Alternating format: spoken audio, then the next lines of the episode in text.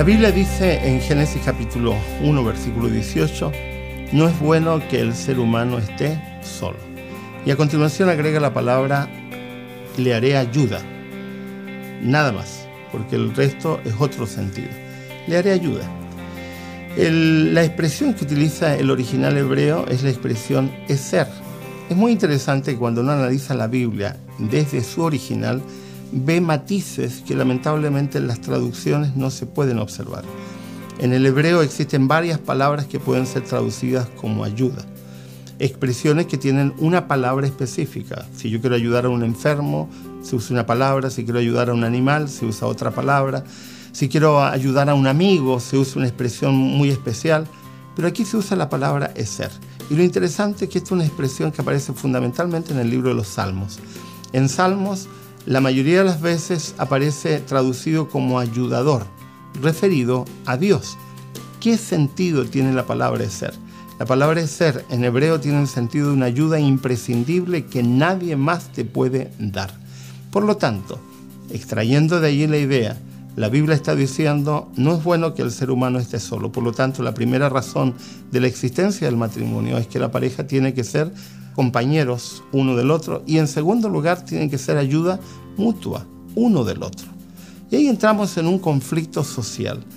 Nosotros en nuestras culturas, no importa en qué país se viva, los varones se les enseña a visualizar la relación de pareja de una manera y a las mujeres de otra forma.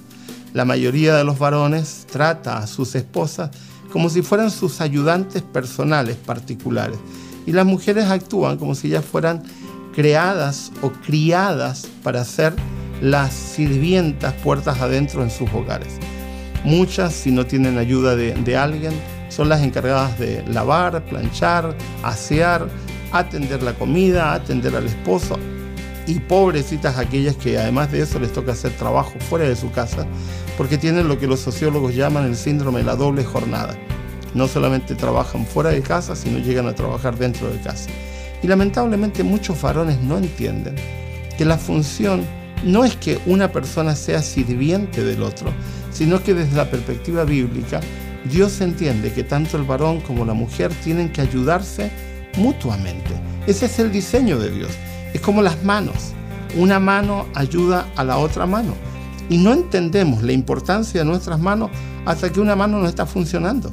Y ahí nos damos cuenta de cuán importante es la otra mano. Cuando ambas manos están funcionando en conjunto, nosotros funcionamos bien. Esa es la idea que la Biblia expresa. Varón y mujer se necesitan mutuamente para hacer ayuda uno del otro. ¿Cuál es el segundo deber de los esposos hacia las esposas? Ayudar. ¿Cuál es el segundo deber de las esposas hacia los esposos? Ayudar. ¿Cómo? No en función de ser varón o mujer, porque generalmente caemos en estereotipos de tipo social o cultural, sino en función de entender cuáles son mis características personales, cuáles son mis dones, cuáles son mis talentos, qué aporto desde mi individualidad a la relación. Eso significa que no hay un patrón único, no hay una receta única, que todas las parejas tienen que ayudarse de la misma manera. Significa que el varón y la mujer van a ayudarse conforme a las, características que cada uno de los dos tenga. Nunca deberían en la pareja el varón convertir a su esposa en su sirvienta personal o en algún caso la esposa tratar al esposo como si fuera su sirviente personal. Eso es degradar, eso no es digno del diseño que Dios ha realizado. Dios quiere que el varón y la mujer se ayuden mutuamente que colaboren uno con otro para que sean plenos, para que sean felices, para que logren sus metas. Y en ese contexto, ayudándose mutuamente, lograrán muchísimo más que si simplemente se tratan de la manera como culturalmente han sido enseñados y que traspasa fronteras. No es un problema de algunos países en particular, es un problema que se observa de manera global donde se tiende a pensar que la función de la mujer específicamente es ayudar y el varón ser ayudado. Eso no es el modelo de Dios. Dios espera que nos ayudemos mutuamente, que el varón y la mujer colaboren uno al otro para que alcancemos plenitud.